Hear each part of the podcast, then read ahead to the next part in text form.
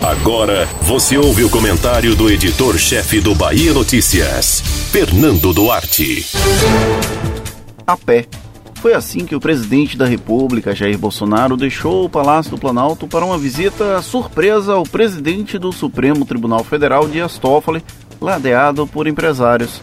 Lá, um deles resumiu bem a forma tacanha como alguns empresários insistem em tratar a crise do novo coronavírus. Haverá morte de CNPJ. Em outros contextos, já seria absurda a escolha entre CPFs e CNPJs. Com uma pandemia em curso e mais de 9 mil mortos, o peso dessa opção fica ainda maior. E acredite, há quem aplauda de pé sem pestanejar a preocupação econômica é imprescindível. Esse espaço aqui já tratou disso mais de uma vez. Porém, a frieza com que se fala em morte de CNPJs deveria causar incômodo em qualquer pessoa que ouve. Mas não, naturalizamos de tal forma o absurdo que passou a fazer parte do cotidiano. Não é, não deve ser.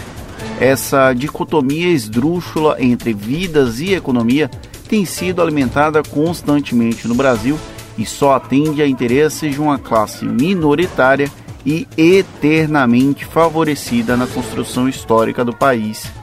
A fala do empresário foi inspirada numa declaração do ministro da Economia Paulo Guedes.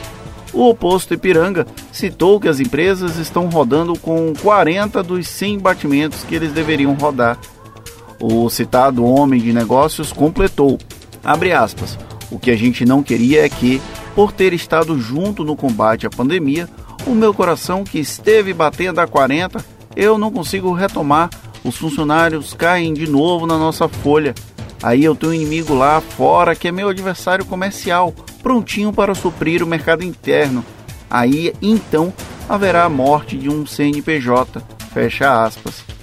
Esquecem que para que haja consumo é necessário que exista uma estrutura social que permita o funcionamento da máquina, caso seja feita à vontade daqueles que desejam o isolamento vertical, sabe-se lá Deus o que é isso, o impacto das mortes será tão amplo que o Brasil demorará ainda mais tempo para se recuperar do trauma. Basta tomar por base os prognósticos de economistas internacionais quando antes as medidas restritivas cumprirem suas expectativas, mais rápida será a retomada econômica. Talvez o imediatismo do lucro deixe muita gente cega.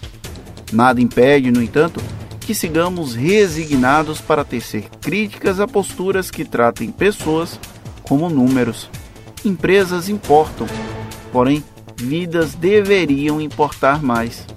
A travessia a pé da Praça dos Três Poderes não foi uma demonstração de humildade no máximo, uma tentativa de parecer um pouquinho mais humano. Você ouviu o comentário do editor-chefe do Bahia Notícias, Fernando Duarte.